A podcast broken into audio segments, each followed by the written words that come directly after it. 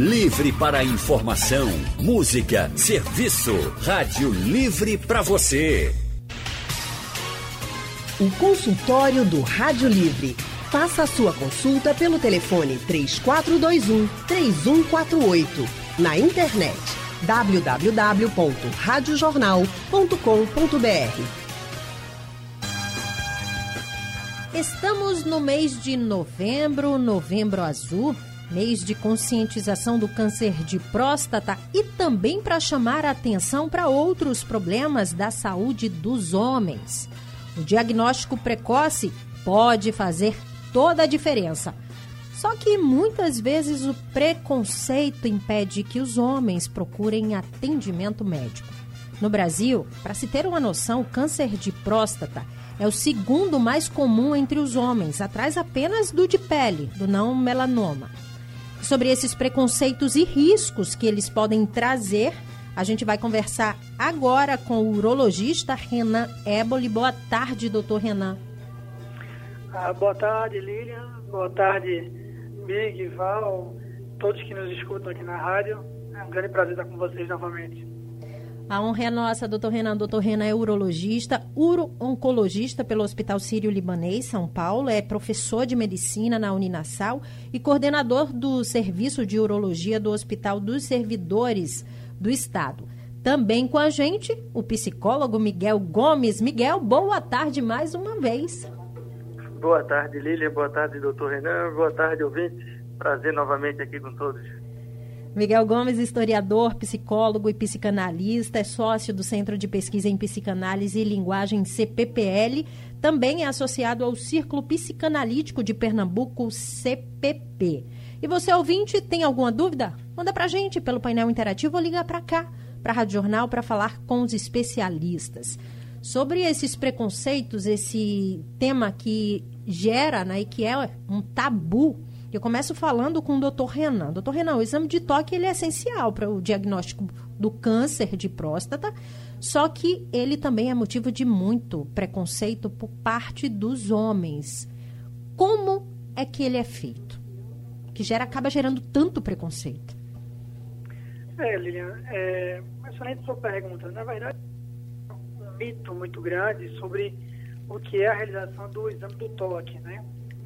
Na verdade, para a gente diagnosticar o tumor de próstata, a gente precisa aliar duas ferramentas. Uma é o exame de sangue, que é o PSA, e outra é o exame do toque, já que cerca de um quinto dos tumores de próstata não cresce o PSA. Então, é um exame simples, rápido, indolor, né, que consegue identificar e salvar a vida de muitos pacientes. Uhum. Miguel, então, de onde que veio esse preconceito em relação ao exame de toque? Esse, esse exame né, que, do toque retal é um grande tabu para boa parte dos homens em função da cultura machista de que o homem é inviolável, né, pra, na sua sexualidade e, e o ânus como sendo uma zona erógena é, os homens, eles culturalmente, na nossa sociedade ocidental, sobretudo, a gente toma isso como sendo um, um, um órgão, um lugar onde a gente não pode ser tocado. Né? É, um homem é, ser tocado no ânus é, é, associado como algo ligado à feminilidade, como se ele deixasse de ser homem por conta disso. Então, toda essa história, toda essa tradição de né, que acontece em relação ao nosso machismo leva com que boa parte dos homens não faça esse exame, né, que é indicado a partir de uma determinada idade, o doutor Renan vai poder falar disso melhor, e, e, corra o risco de ter esse câncer que, se diagnosticado precocemente, pode ser curado, pode ser tratado de uma maneira mais eficaz, né? Mas isso é o fruto dessa nossa ignorância de tratar uma coisa de saúde como um tabu sexual, social, de pouquíssimo, pouca inteligência, vamos dizer assim, e muito ligado a essa coisa do preconceito e do machismo, né? É como se só as mulheres pudessem ser violadas em sua sexualidade, o homem não. Seria sempre o violador, né? A gente sempre associa o homem que é violado como sendo alguém frágil, afeminado, e isso ligado a sendo algo depreciativo, né? Fruto dessa tradição histórica machista que a gente tem. Ô Miguel, cuidar da saúde acaba sendo uma questão cultural, porque assim, a gente, né, nós mulheres, a gente aprende desde cedo, né, que é preciso ir regularmente ao ginecologista, depois que a gente se torna mãe, a gente precisa levar os bebês ao pediatra, a gente precisa fazer os exames de rotina, a gente tem que fazer os exames preventivos, só que os homens, eles acabam não sendo criados com esse hábito.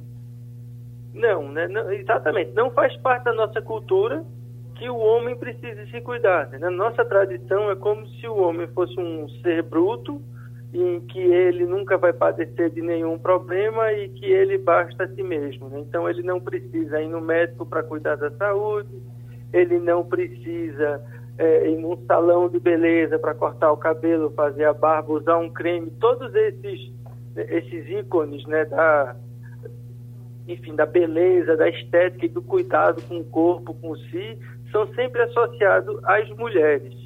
E na cultura machista patriarcal nossa, esse tipo de cuidado é um cuidado que é associado às mulheres porque ele seria menor. O homem não deveria se preocupar com isso. E daí essa ideia de que os homens não precisam cuidar da própria saúde, né? Que a gente como se a gente a gente escuta no popular, né? O machão ele está ali, não precisa de nenhum tipo de cuidado. Então é essa essa cultura leva a gente ao que você acabou de falar aí, né? O, dois cânceres que a gente tem entre os homens com maior índice, pele e, e próstata, são cânceres que são identificáveis precocemente desde que haja um mínimo acompanhamento médico. Como os homens não fazem, os índices são altíssimos, né? Então, é, é esse cuidado preventivo que não nos é ensinado, né? Porque isso é associado como algo feminino e os homens, de uma forma geral, acabam rejeitando isso nessa mistura de ignorância e preconceito. Infelizmente, né? Porque o preconceito ele acaba matando e mata mesmo. E a gente. Você conhece algum homem que vai ao médico por livre e espontânea vontade, mesmo sem sentir nada, apenas para ver se a saúde vai bem? Conhece? É. Eles são minoria. Isso é o que comprova uma pesquisa sobre hábitos de vida dos brasileiros realizada pelo Ministério da Saúde e por puro preconceito acabam deixando de lado a saúde e não detectando precocemente várias doenças. É o caso do câncer de próstata. A gente está falando sobre isso no nosso consultório de hoje. Estamos recebendo o urologista Renan Eboli, também com a gente o psicólogo Miguel Gomes. Você ouvinte pode participar, tá? Manda sua pergunta pelo painel interativo, liga para cá, também para a Rádio Jornal, para falar com os especialistas. Doutor Renan, o senhor falou em relação ao exame, né? Como é que ele é feito, como o câncer ele pode ser detectado. Agora, segundo o INCAR, o, tem um outro câncer, que é o câncer de pênis, que ele é raro só que é muito comum em homens com mais de 50 anos e é mais comum no Nordeste e no Norte do país. Só que ele pode ser causado pela má higiene. Eu queria que o senhor explicasse um pouco para a gente, doutor, porque isso acaba também gerando um, um grande preconceito. É, Lilian, se você me permitir, eu queria só voltar um pouco naquele tema que a gente estava discutindo. À vontade, do doutor. acesso ao homem em relação à saúde, porque, assim como o doutor Miguel colocou, e muito bem colocado, existe sim o preconceito, essa, essa formação da cultura masculina, né, é, voltada à sua a afastar qualquer pedido de ajuda, porque no final, quando a gente procura um médico, de certo modo a gente está mostrando um pedido de ajuda, um pedido de um apoio, e o homem de fato é criado para ser sempre um, um super-homem, né? Se a gente for uhum. refletir como a gente cuida das nossas crianças, do sexo masculino, se a criança cai no chão e fala, ó, levanta logo que você não pode chorar. Né? A gente sempre cria situações que o homem não pode demonstrar fraqueza e que alguns homens terminam absorvendo isso como se fosse uma situação de fraqueza ao buscar um profissional de saúde. Mas existe um outro aspecto que, para mim, é um aspecto muito importante. Prometo ser breve. É, eu acredito que a gente não tem, de maneira muito clara, uma política de saúde pública voltada para o homem. A gente tem hoje, de maneira muito clara, uma política de saúde para a mulher, uma política de saúde para o idoso, uma política de saúde para a criança, para a gestante. Mas uma política de saúde voltada para o homem eh, não está bem clara, não está bem estabelecida em nosso meio. A gente tem sempre algumas medidas que são pontuais, mas que não são voltadas à integralidade da saúde do homem. Veja só, quando um homem chega num posto de saúde, ele vai ser atendido normalmente por uma mulher. Aquele ambiente é um ambiente majoritariamente feminino, tanto nos profissionais que lá estão, quanto nas pessoas que frequentam. Então, o homem chega naquele posto, por exemplo, ele vai sentar, ele vai olhar para o lado, vai ver uma, uma, uma mulher, uma criança talvez, uma gestante para fazer seu pré-natal, e ele se de alguma maneira não pertencente a esse espaço. Tem um estudo muito interessante publicado pela Universidade de São Paulo, ah, no próximo a 2010, que falava exatamente sobre isso, sobre esse espaço, como a gente poderia criar um espaço de maior empatia para o homem através do sistema de saúde. Né? É, eu andei procurando pela Prefeitura do Recife, ah, foram tomadas apenas algumas pequenas medidas para tentar modificar essa realidade. Eles ampliaram é, o horário de atendimento da unidade de saúde da família para um turno é, da noite, para tentar garantir que os homens que trabalham durante o dia fossem atendidos. E existe uma parceria com uma, uma ONG mais voltada para a atenção de DSTs, ou ISTs, que é a mesma coisa, ah, para avaliação de saúde do homem. Mas a gente não vê uma medida realmente concreta, uma política de saúde horizontal que pudesse avaliar isso. Então, eu queria apenas complementar essa impressão e, na verdade, essa informação que o doutor Miguel passou, que foi muito bem passada, relacionada a esse aspecto cultural, mas existe um aspecto de acesso. Né?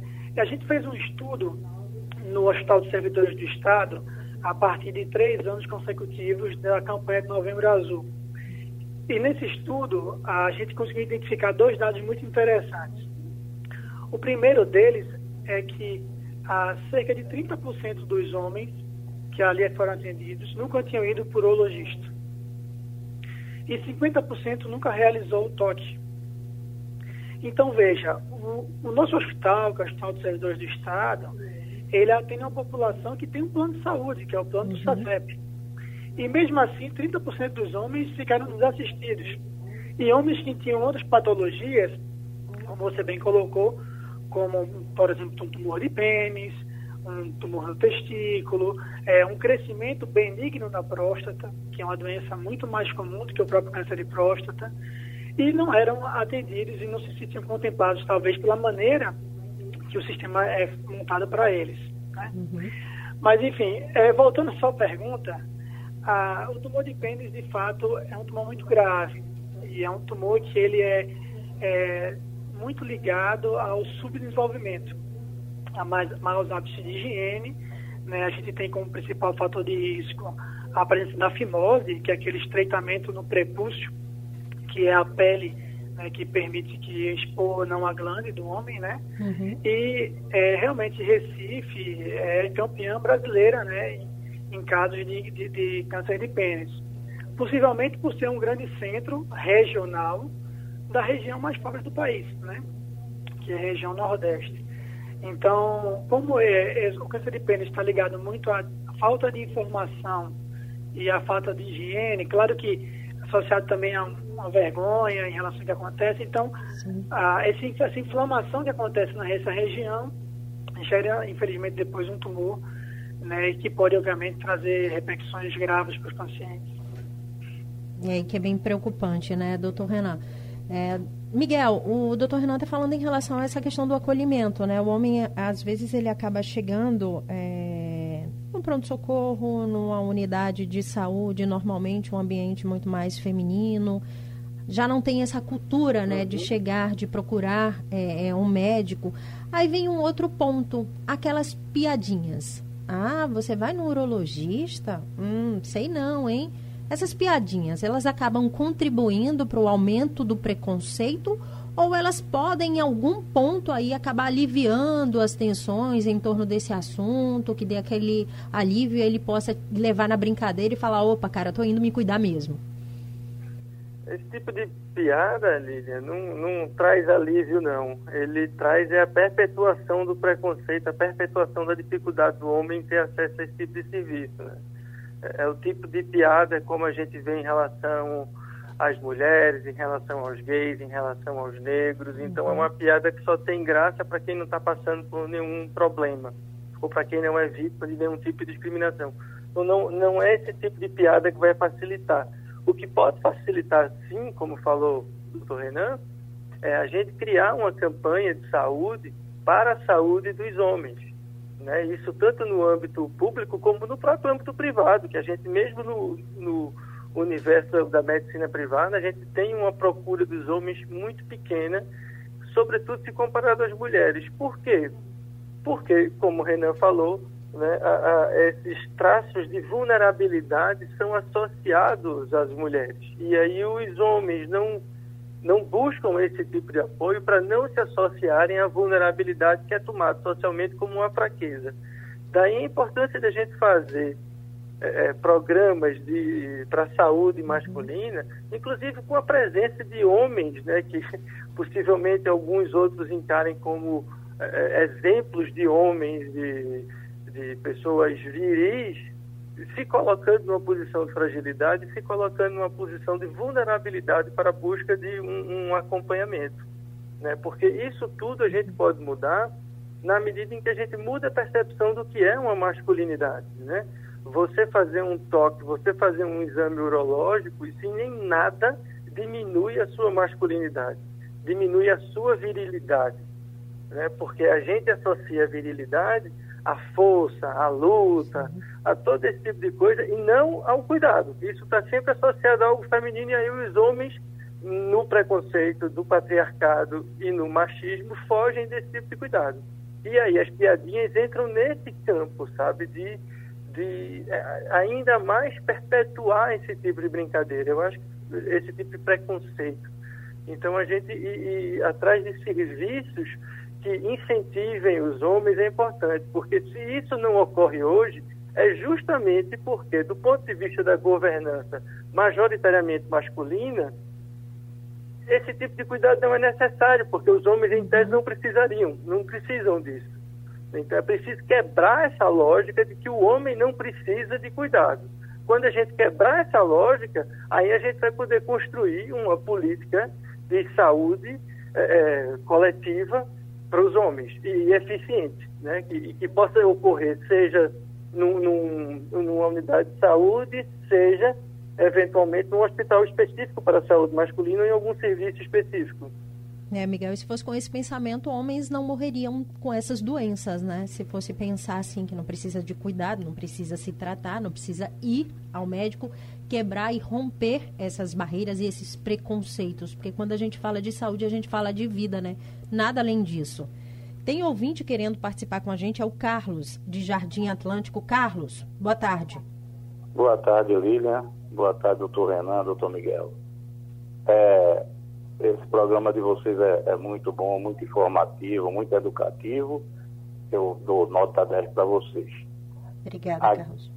Agora, é, eu, eu assisti um programa passado, não, não foi é, ontem, foi nesse mês ainda já. Vocês fizeram um programa parecido. Então, eu fiquei numa dúvida, porque é, eu escutei que o PSA né, a ultrassonografia, ela substitui o toque. Então eu estou acostumado, faz, desde que eu fiz 45 anos, que eu vou para a América todo ano, de ano em ano. Então, eu fiz um exame de toque com 51 anos, porque um amigo meu teve câncer de próstata e disse, esse médico é muito bom, vamos lá. Uhum. Aí fui lá, fiz esse exame, tudo bem.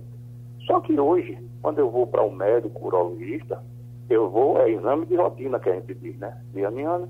Uhum. Mas é muito difícil ele dizer, você vai fazer exame de toque. Como eu escutei no programa passado que ele, o, o, PSA não substituía, eu fiquei meio em dúvida, por que eles não passam?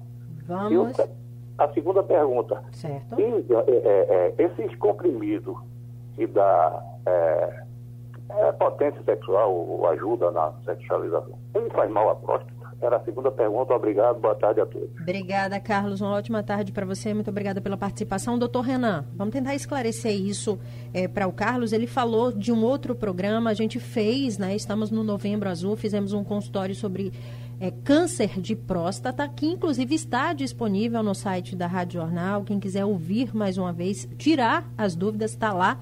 E também todos os aplicativos de podcast. Doutor Renan.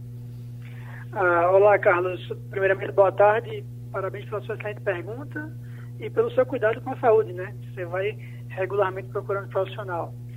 Bom, é, Carlos, é o seguinte, o toque ele não é substituído pelo ultrassom, né? É claro que o, o toque ele tem um valor limitado e esse, esse valor se agrega quando a gente tem a informação do PSA, que é o exame de sangue. Então, o que a gente recomenda atualmente é que todos os homens realizem toque mais PSA a partir dos 50 anos.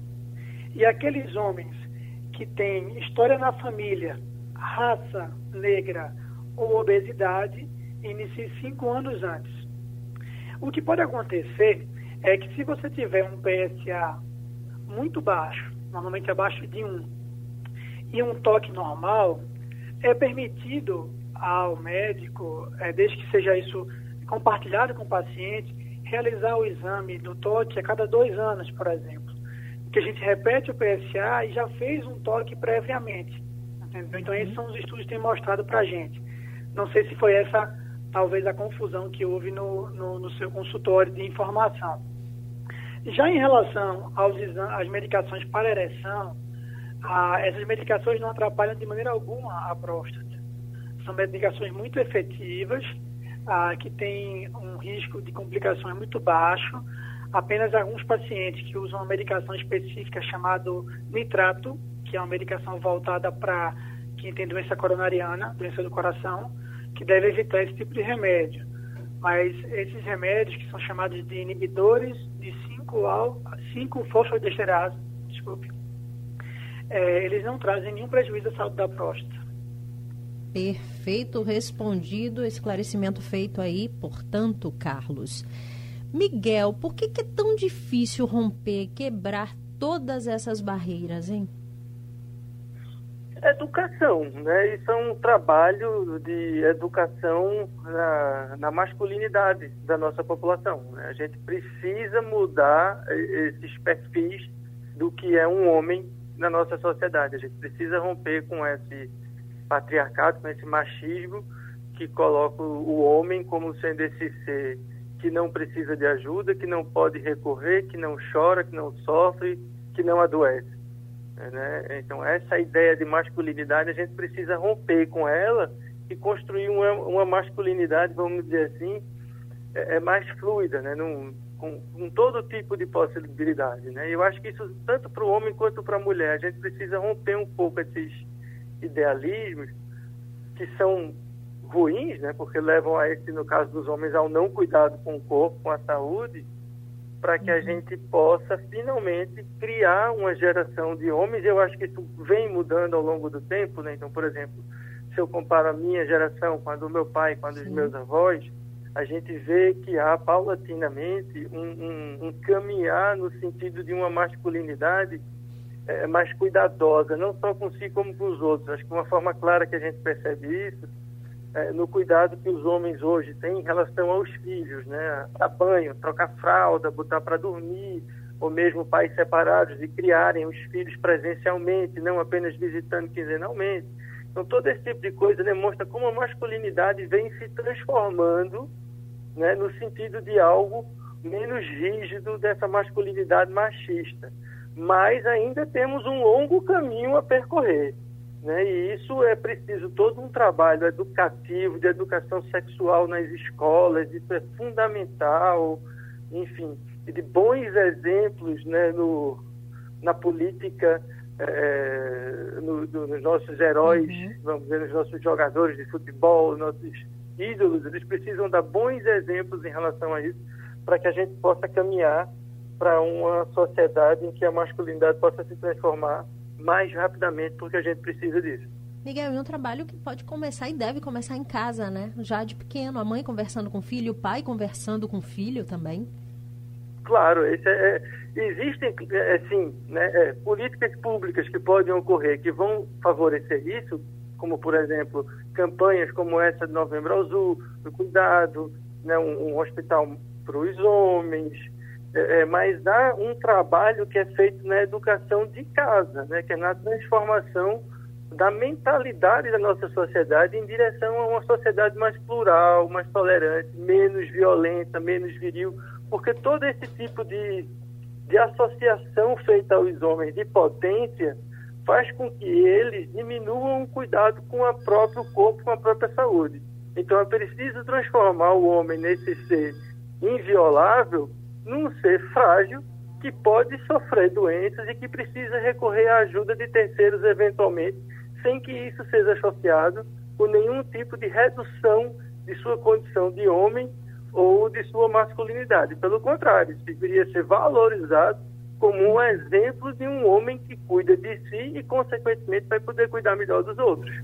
Perfeito, Miguel. Tem uma pergunta aqui para o doutor Renan, do Geraldo. Ele está participando através do nosso painel interativo. Ele é de Santo Amaro, aqui no Recife. Ele diz o seguinte, doutor Renan. Ele tem 47 anos. Pergunta se já deve fazer o exame de próstata, porque de vez em quando ele acaba sentindo algum desconforto. Ele não diz quais, né? Nem como, mas de vez em quando ele acaba sentindo um desconforto. Com essa idade, ele quer saber: já dá para fazer o exame de próstata? Ah, olá, Geraldo, tudo bem? Ah, sim, na verdade, ah, a recomendação em relação aos 50 anos ou 5 anos antes com aqueles fatores de risco estão ligados ao câncer de próstata, né? a investigação para o câncer de próstata. Mas o contato do paciente com o urologista, ele não se dá devido apenas a esse tipo de investigação. Como eu falei anteriormente, o crescimento benigno da próstata, chamado de hiperplasia prostática benigna, é muito mais comum do que o próprio tumor de próstata. E ele, normalmente, é o responsável por esses sintomas.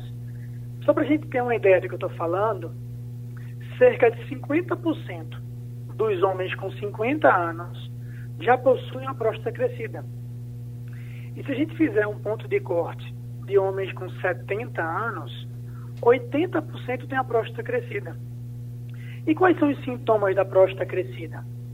O jato mais fraco, a, necessidade de levantar várias vezes à noite, aquela correria para ir no banheiro, uma sensação que não esvazia direito a bexiga. Enfim, são sintomas que acontecem normalmente de maneira gradual, lenta e que boa parte dos homens, até pelo percentual de homens acometidos, uhum. tem. Só que eles não levam em consideração, pelo, pelo, pela velocidade que esses sintomas aparecem, como se isso fosse um problema. Por que, que, que ele faz? Ele chega naquele grupo de amigos, pode ser num, num bar, num jogo de dominó, enfim, ou num encontro virtual, até que hoje está mais uhum. difícil se encontrar presencialmente, e ele fala, poxa, amigo, eu tô com tendo que encostar no vaso agora para não fazer xixi no pé. Não, então estou tendo que levantar três, quatro vezes à noite. E aí um outro amigo dele falou assim, não, isso aí é normal, cara, eu também faço isso, eu levanto mais tal. E ele vai negligenciando aquele problema. Né? Então, nesse caso específico do, do Geraldo, como ele já tem alguns sintomas que aparentemente são sintomas prostáticos, é, ele deve procurar o urologista. Porque mesmo sendo mais jovem do que o rastreio de próstata, ele pode ter um crescimento benigno e que deve ser tratado. Ele pode ter uma infecção urinária que, pode, que deve ser tratada. Enfim, existem outras doenças, não só relacionadas ao tumor de próstata, e que merecem atenção e o cuidado. Ah, Olívia, eu queria também complementar o que o doutor Miguel falou, é, que ele falou muito bem em relação à, à questão da, dos aspectos culturais, mas ele falou uma palavra que para mim é muito importante é, no começo do bloco, que é acolhimento. Né? Então, nas políticas que a gente fala, eu insisto em repetir sobre isso, as políticas públicas voltadas para a saúde do homem, eu acho que a gente precisa ser é, criativo e inteligente de como realmente melhorar esse acolhimento, né? É claro que no uhum. primeiro momento a gente sempre pensa em uma, por exemplo, um hospital, uma clínica voltada para a saúde do homem, mas existem medidas que são mais simples, que podem aproximar o homem desse sistema de saúde Por exemplo, a prefeitura, o Estado, costuma fazer é, campeonatos de futebol de várzea, costumam fazer é, campeonatos, patrocinar campeonatos de atividades de pesca, por exemplo, que normalmente, ou mais solitariamente, uhum. são frequentados por homens. Por que a gente não trazer uma equipe de saúde para esse espaço, para trazer uma discussão ah, em relação a DSTs, em relação a, enfim, doenças relacionadas à próstata, é, sobre disfunção erétil, entende? Então, eu acredito que falta essa, essa criatividade é, dos entes é, que nos governam, que eles deveriam dar mais exemplo, né? assim como o Miguel colocou, ah, para que a gente possa trazer realmente um homem. Né? E é como ele falou, é, são vários fatores, desde a educação doméstica, a gente mudando esses conceitos, como foi bem explicitado, de maneira muito bem feita, mas também trazer essa, eu acho que a ação uhum. do, política pública sim faz a diferença, sabe? São necessárias e fundamentais. Nosso consultório está se arrastando aí, chegando no finalzinho, mas tem um ouvinte para participar com a gente ainda, o Marcos, lá de Jaboatão. Boa tarde, Marcos. Boa tarde, Lília. Boa tarde, os urologistas aí, os doutores urologistas. Será que dá tempo, Lília? Rapidinho dá, Marcos, claro, fica à vontade. É, é o seguinte, viu? No ano 2009, eu tive um problema de ereção. Aí eu fui ao meu urologista, né? Então ele passou um medicamento injetável para aplicar nos corpos cavernosos né, do pênis. É. Aí eu pergunto se tem alguma objeção no futuro. Hoje me sinto ótimo e continuo aplicando. A outra pergunta é, é eu estou, a minha idade né, é de 68. E durante a ejaculação sai pouco espermatozoide. Eu queria, ter, eu queria comprar um medicamento, doutor, para aumentar o número deles. Sabe? Tem como? Só isso mesmo. Obrigado. Viu? Obrigada. Boa tarde. Boa tarde para você também. Doutor Renan, rapidinho para a gente é, responder claro. o Marcos aqui. Serei breve. Mar Marcos, obrigado por, por compartilhar a sua, sua situação e parabéns pela pergunta. É uma pergunta que acontece muito no consultório. Então, de maneira resumida, para o tratamento da disfunção erétil, existem várias etapas a serem preenchidas. Na grande maioria das vezes, a gente inicia com um comprimido. Se o comprimido não teve efeito, a gente pode passar para essas injeções intracavernosas e elas não costumam trazer nenhum grande efeito colateral ou problemas para o paciente é, de maneira posterior. Então, você pode continuar usando esse, esse artifício, já que ele está tendo boa resposta e está sendo satisfatório para você. Em relação ao volume do esperma, essa é outra pergunta muito frequente. A, a idade, sim, é um dos motivos de diminuição do volume do esperma, né? assim como algumas medicações que o senhor pode estar utilizando, medicações tanto voltadas para a próstata ou não voltadas para a próstata, podem influenciar no volume do, do seu esperma. Mas não existe nenhuma medicação específica para aumentar esse volume. Isso, na verdade, normalmente não costuma ser nenhum problema para a maioria dos homens, ah, já que senhor está com 68 anos, não, acredito que deve estar com a prole definida, então isso não vai trazer nenhuma repercussão para o senhor. É mais uma questão de impressões em relação Talvez é o que o doutor Miguel falou também, de virilidade, enfim, mas isso não tem nenhuma relação com, com esse aspecto. Então, pode ficar tranquilo, não vai ter nenhum problema com você sobre isso, não. Doutor Renan Éboli, urologista, muito obrigada pela participação. Eu passaria a tarde inteira aqui conversando, tirando dúvidas, porque são muitas. Infelizmente, o nosso tempo é muito curto, a gente precisa correr assim no finalzinho. Mas muito obrigada pelas informações e esclarecimentos. Cuidar da saúde é fundamental. O preconceito tem que ficar de lado, Renan. Ah, obrigado pela oportunidade, Lilian. Obrigado a todo mundo, toda a equipe da Rádio Jornal pela, pela oportunidade e o espaço para a gente falar sobre uma coisa que a gente se importa bastante, que é a saúde do homem, né, trazendo, é, enfim, informações de educação em saúde para um, um grupo que eu sempre participo bastante. Eu particularmente sou ouvinte assíduo de vocês, então para mim é um grande prazer estar, estar conversando com vocês hoje. A gente quem Boa agra... tarde para todos. Uma ótima tarde, a gente quem agradece. Miguel Gomes, psicólogo, já é de casa, né, Miguel? Também uma ótima tarde para você, Miguel. Muito obrigada mais uma vez. É muito bom conversar com você para a gente entender que é fundamental quebrar essas barreiras, né? Preconceito não dá mais. Isso, é, agradeço mais uma vez o convite, agradeço a Renan a participação, foi muito legal, aí abrindo a cabeça, né, para essa possibilidade de como o poder público pode ser mais criativo e trazer os homens para para esse autocuidado, a gente chegando lá, né? Eu acho que esse é é o negócio, né? na saúde coletiva a gente tem que ir atrás das pessoas, a gente não pode ficar só esperando. E aí vamos todos nos cuidar, porque a gente tem a saúde do homem para cuidar, tem uma pandemia para cuidar, tem muita coisa para fazer ainda nesse país. Um abraço a todos e um grande prazer. Obrigada, Miguel. Mais uma vez, uma ótima tarde. Você se perdeu alguma parte do nosso consultório, quer ouvir novamente? Daqui a pouquinho vai estar disponível lá no site da Rádio Jornal e também como podcast. Aí você pode compartilhar, ouvir quantas vezes quiser. O Rádio Livre de hoje vai ficando por aqui. A gente volta amanhã às duas da tarde com muita informação e prestação de serviço. A produção do Rádio Livre é de Gabriela Bento. No site da Rádio Jornal, Isis Lima e Urineri. Trabalhos técnicos Edilson Lima e o grande Big Alves. No apoio, Valmelo. Editora executiva Diana Moura. Direção de jornalismo é de Mônica Carvalho. Sugestão ou comentário sobre o programa que você acaba de ouvir, envie para o e-mail ouvinte@radiojornal.com.br ou para o endereço Rua do Lima 250, Santo Amaro, Recife, Pernambuco.